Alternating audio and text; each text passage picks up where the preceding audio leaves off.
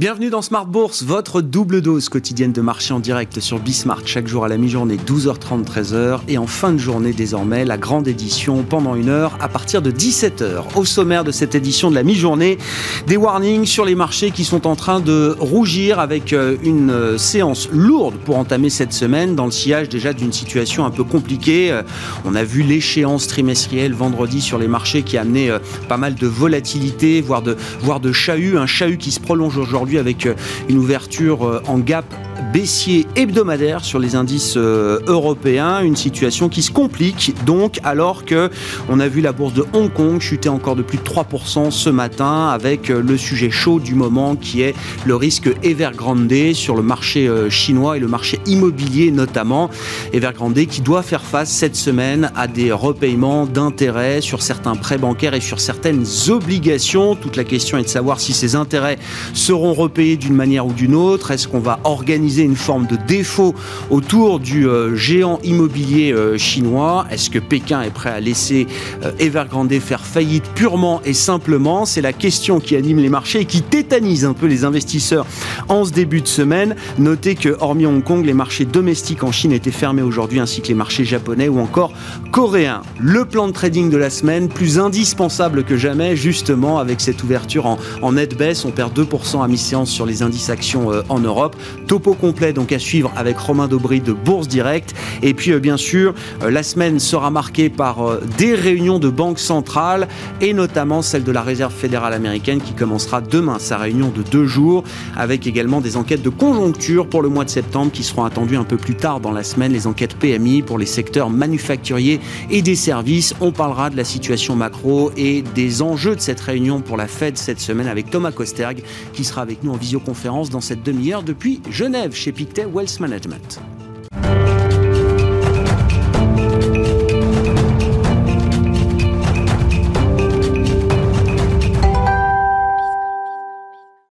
Le mois de septembre semble prêt à tenir toutes ses promesses de mois historiquement négatifs sur les marchés. Une séance lourde pour commencer la semaine. Les infos clés avec Alix Nguyen. La bourse de Paris connaît une forte baisse à la mi-journée. Le marché dans son ensemble fait les frais de la chute du secteur immobilier à Hong Kong, lui-même sous l'effet de l'affaire Evergrande, que certains qualifient déjà comme le Lehman Brothers chinois, alors que vendredi n'était autre que le 13e anniversaire de la chute de la banque américaine qui provoquait la crise financière de 2008.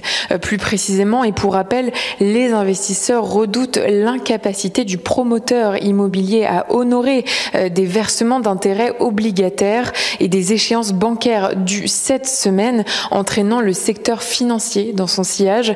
Euh, très exposé à l'immobilier, l'assureur Ping An chute de plus de 5%. À noter qu'en Asie, les marchés euh, japonais, chinois et sud-coréens sont fermés aujourd'hui.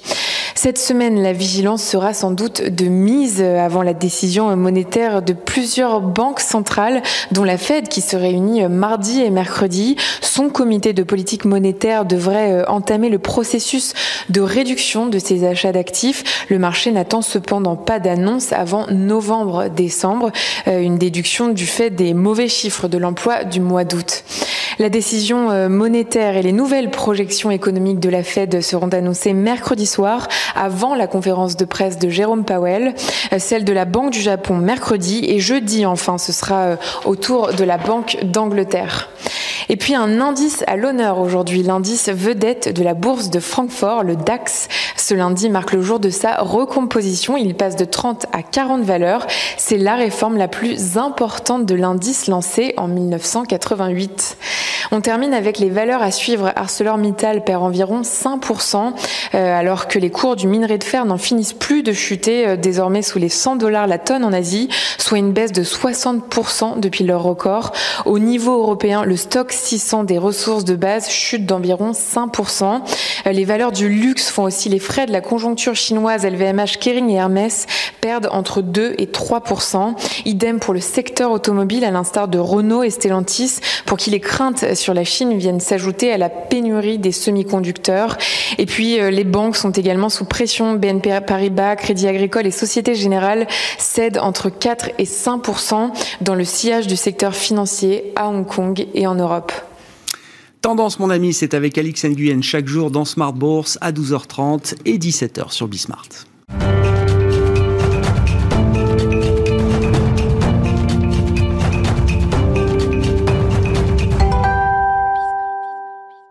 Et c'est donc peut-être un moment make or break sur les marchés. Le plan de trading, comme chaque lundi, à 12h30 dans Smart Bourse, c'est avec les équipes de Bourse Direct et Romain Dobré qui est à mes côtés en plateau. Salut Romain. Bonjour Merci d'être là. Vous étiez là déjà vendredi pour l'échéance trimestrielle. Et, c'est finalement la suite de la discussion qu'on avait euh, vendredi au sujet de ces mouvements de marché euh, de plus en plus chaotiques. On avait déjà quelques warnings allumés ces derniers jours qui sont en train de se confirmer en ce début de semaine avec une ouverture très moche quand même ce matin, un gap baissier hebdomadaire sur les indices euh, européens. Alors, je vous cite, Romain, dans la petite note du jour que vous écrivez, le pire n'est pas encore certain, ou en tout cas, pas pour tout de suite. Ben oui, ça résume l'ambiance du jour. toujours d'accord avec moi. Ah bah oui, oui, oui, c'est écrit en gras en plus. Euh, euh, oui, oui, effectivement. pourquoi? Bah Parce que bah, déjà, on est allé chercher la première zone cible sur l'indice parisien. Hein. On, on, en parle depuis suffisamment de temps. La zone 6350, 6400 euh, aux alentours. Alors en fait, c'est 6352,5, 6426 euh, sur le futur CAC 40. Euh, on, a, on a décalé nos niveaux hein, parce qu'on a changé d'échéance depuis donc, je, vendredi soir sur les marchés dérivés. On passait sur l'échéance d'octobre. Il y a quelques points de moins sur le futur. Donc on a réajusté nos points. Le 6581,5 qui était notre niveau d'alerte est devenu 6565. on l'a testé en fin de semaine dernière. On a clôturé un peu en dessous.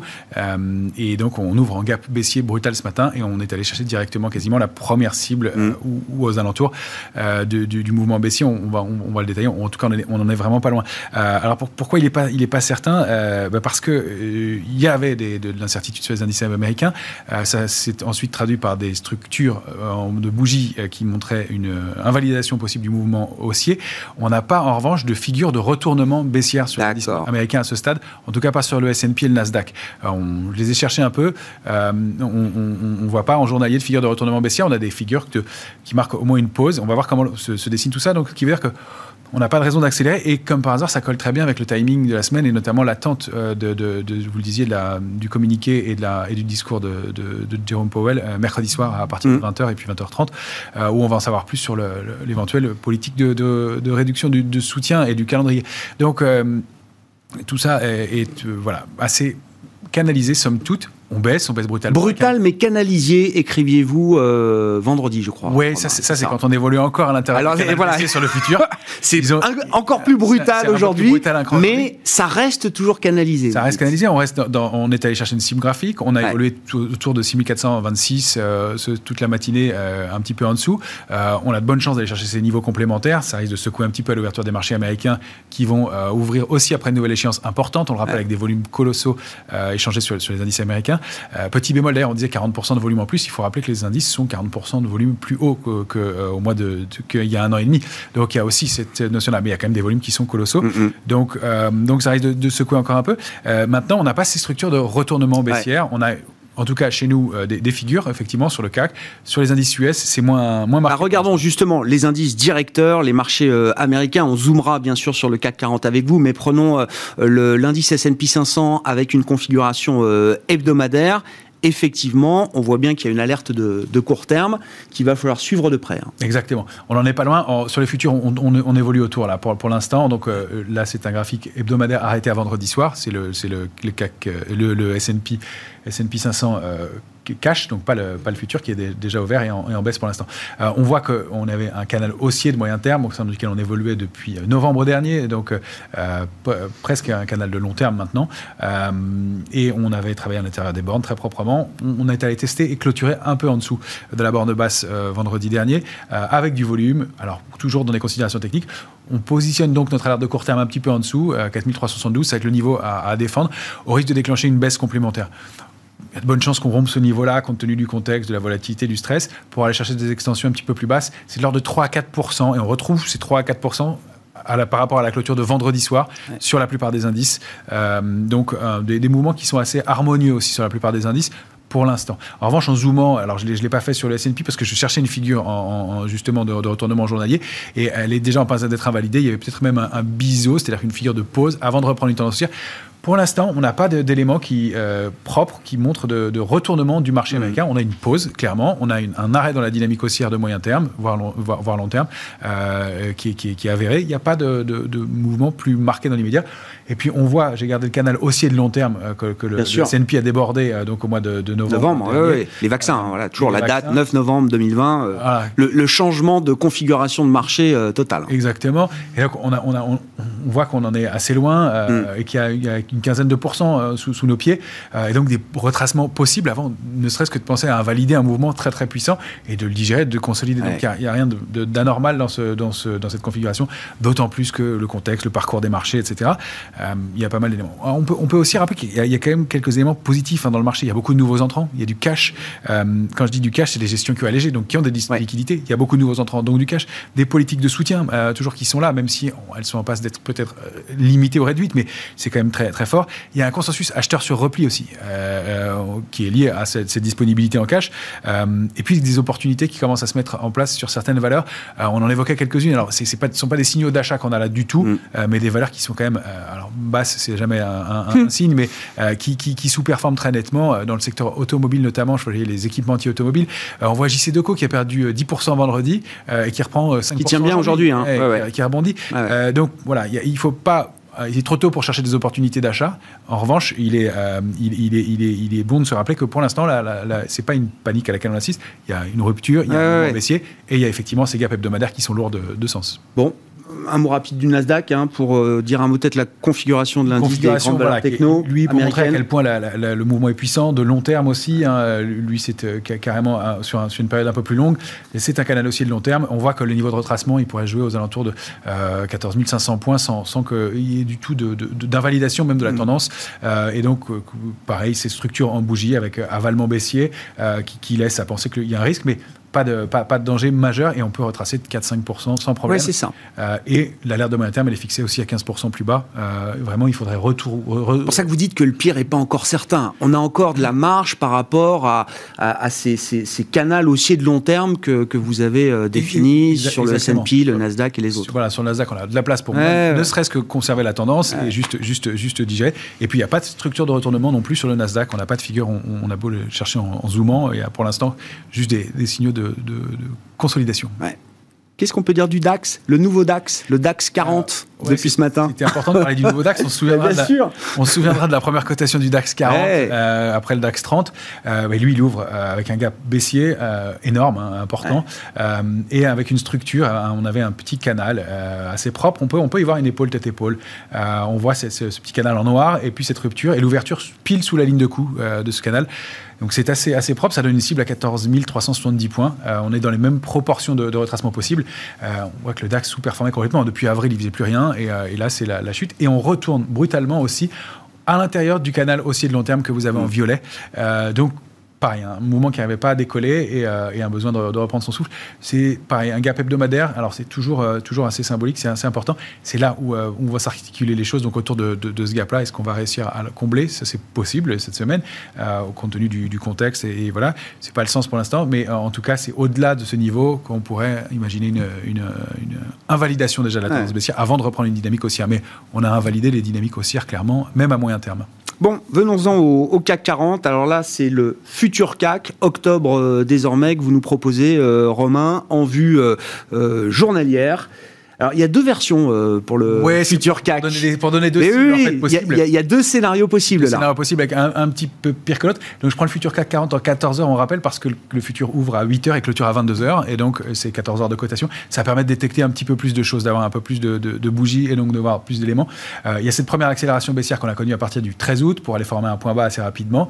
Un petit canal haussier euh, de, de, rebond technique. Et puis, cette rupture du, à partir du 1er septembre et une nouvelle accélération baissière. donc, si on duplique la première accélération on arrive à 6324.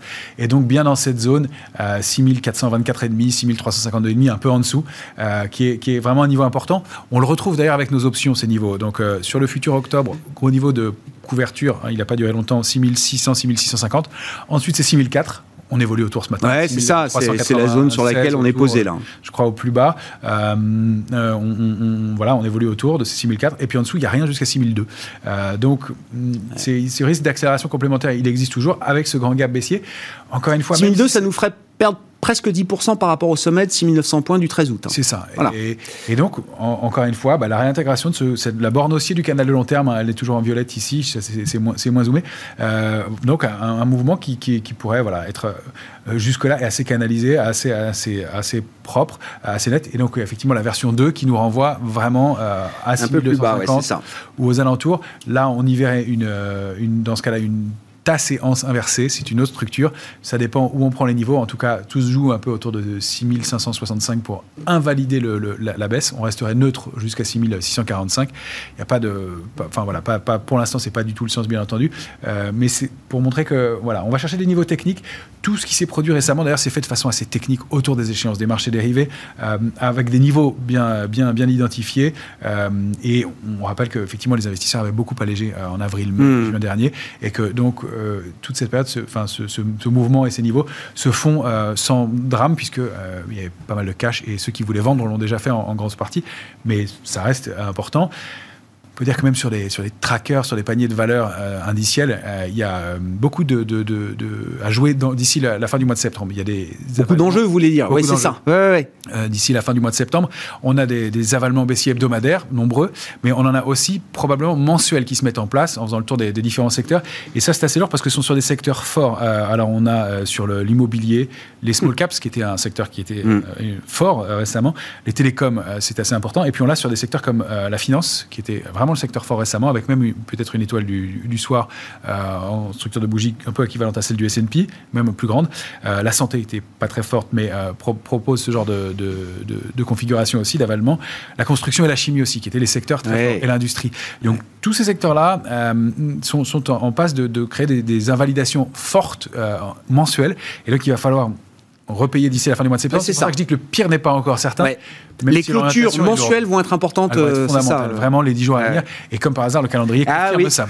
Donc, euh, euh, il va falloir que, voilà, que, Soit on grimpe le mur des craintes, soit on passe dans une autre dimension d'une certaine manière. Exactement, et il y a en revanche en dessous, en dessous de 6002 sur le CAC, pas grand-chose non plus et des accélérations complémentaires bien possibles. Un mot rapide pour conclure euh, de l'euro-dollar, parce que là aussi c'est un, actif qui bouge depuis euh, quelques jours maintenant, on retombe à 1,17. Hein. Le dollar se renforce assez nettement. Ouais, quand je vous disais graphiquement qu'il est compliqué, on voit une épaule tête-épaule euh, qui s'est mise en place depuis donc, bah, un an, avec donc un retournement et, et beaucoup d'oscillations autour de 1,18-10, on va dire cette oblique noire que vous avez là, qui était aux alentours de 1,18-10.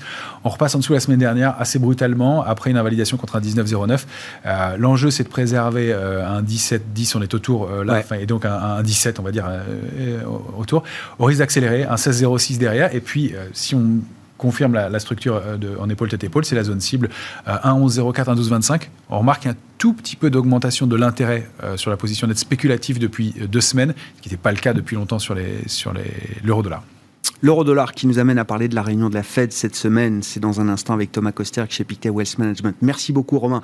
Romain Aubry avec nous chaque lundi à la mi-journée pour le plan de trading, membre de la cellule info d'experts de Bourse Direct.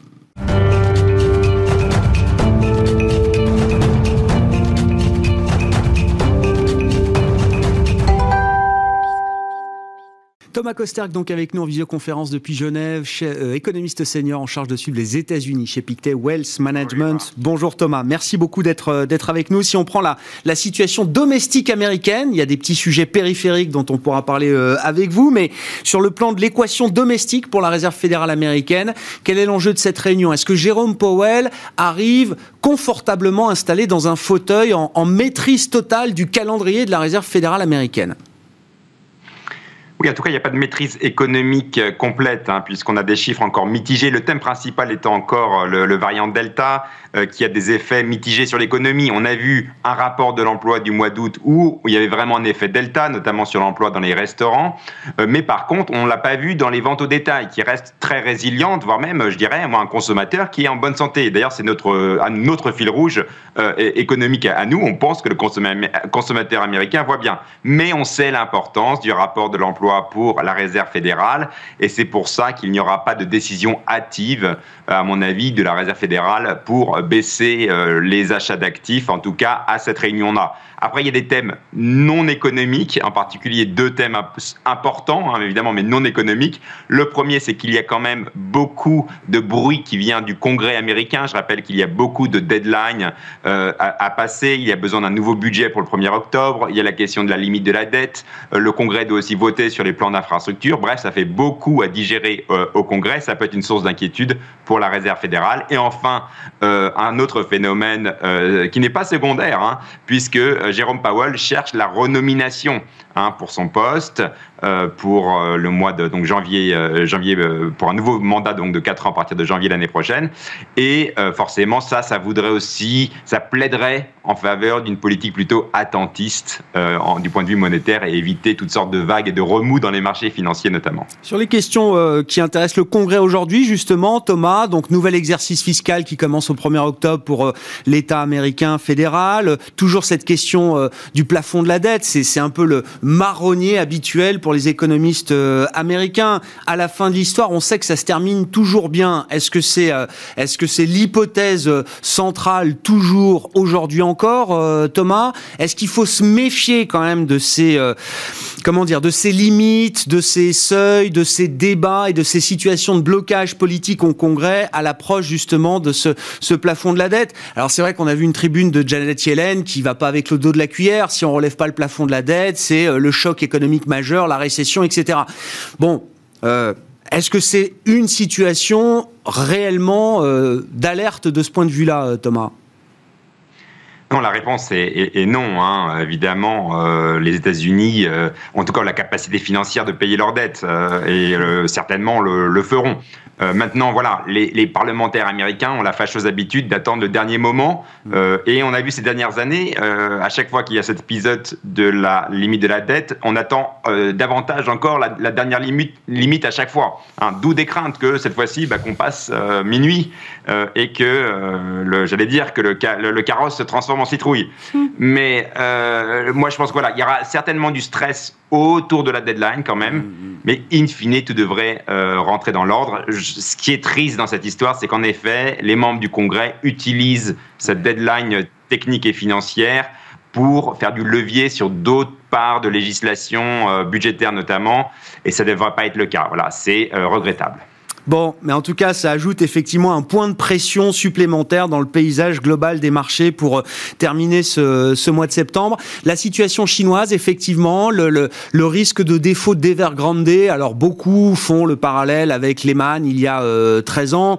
Euh, est-ce que c'est un parallèle qu'on peut, qu'on peut accepter, Thomas, ou est-ce que c'est deux histoires qui n'ont rien à voir? Et du point de vue de la Fed, qui doit rester vigilante face au risque de marché, comment est-ce que cette, cette situation peut s'intégrer effectivement dans son équation oui, alors pour la réserve fédérale, je pense qu'il y aura les thèmes, c'est surtout les thèmes domestiques hein, qui devraient euh, dominer. Je l'ai encore dit, c'est cette euh, voilà cette, euh, cette image assez mitigée de l'impact du variant Delta sur l'économie américaine, mais globalement une économie qui, qui, va bien, et donc une réserve fédérale qui devrait quand même continuer sur son calendrier, qui est une réduction des achats d'actifs, soit pour le mois de novembre, soit pour le mois de décembre, et probablement au mois de novembre. Là où les problèmes chinois pourraient rentrer en compte, on sait que le board à Washington, c'est-à-dire les membres, les gouverneurs de Washington DC, sont un peu plus sensibles aux, euh, aspects internationaux que leurs euh, collègues des membres, les membres régionaux de la Réserve fédérale, qui sont beaucoup plus sensibles par rapport à la, situation domestique. On pourrait donc avoir un comité central, hein, euh, donc à Washington, qui s'émeut un peu plus de la Chine si la, si, si la situation sur place continue d'être compliquée. Mais je ne pense pas que ce soit une question de calendrier, puisque je pense qu'ils tiennent à baisser les achats d'actifs, soit en novembre, soit en décembre. Ils pourraient régler éventuellement sur les modalités, sur le rythme de baisse des achats d'actifs. Et surtout, je pense que c'est là où ça pèserait le plus, c'est sur la première hausse euh, euh, de, taux. Mais de toute façon, à mon avis, on parle sur euh, pas de hausse de taux avant 2023, à mon avis, même si ça, ça va être la subtilité cette semaine. Le graphique de points mmh. risque de montrer une hausse de taux dès 2022 à cause hein, du poids euh, des, euh, des, membres régionaux euh, de la Fed, qui sont plus nombreux et donc ils ont plus de points, même si, in fine, dans les décisions, c'est pas eux qui prennent les décisions plus importantes, c'est au final vraiment le, le comité de Washington DC. Mais globalement, vous dites, malgré ces points d'attention pour la Fed, que ce soit au Congrès, à, Washington ou que ce soit en Chine, vous dites, elle ne doit pas dévier quand même du, euh, du, du, voyage qui nous emmène vers un tapering d'ici la fin de l'année. Ce serait inquiétant, même dans une certaine mesure, que la Fed revienne sur cette esquisse de calendrier.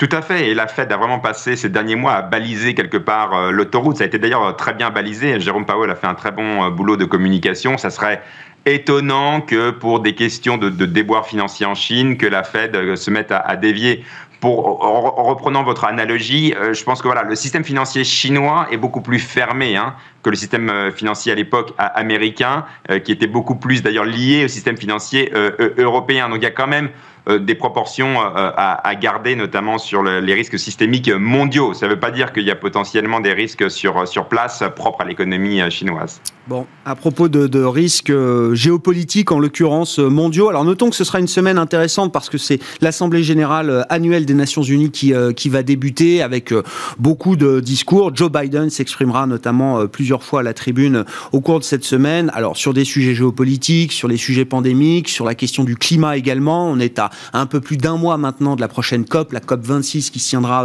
à Glasgow. Mais je voulais peut-être un, un, petit commentaire de votre part, Thomas, sur alors l'affaire des sous-marins, mais Prenons euh, le point de vue euh, américain et ce partenariat stratégique autour de Washington, Canberra et Londres dans cette zone Indo-Pacifique pour ainsi dire, une zone d'influence euh, chinoise de plus en plus aujourd'hui, qui montre bien ben, ce qu'on disait déjà il y a une semaine ou deux, hein, après le coup de fil entre Joe Biden et, Xi Jinping.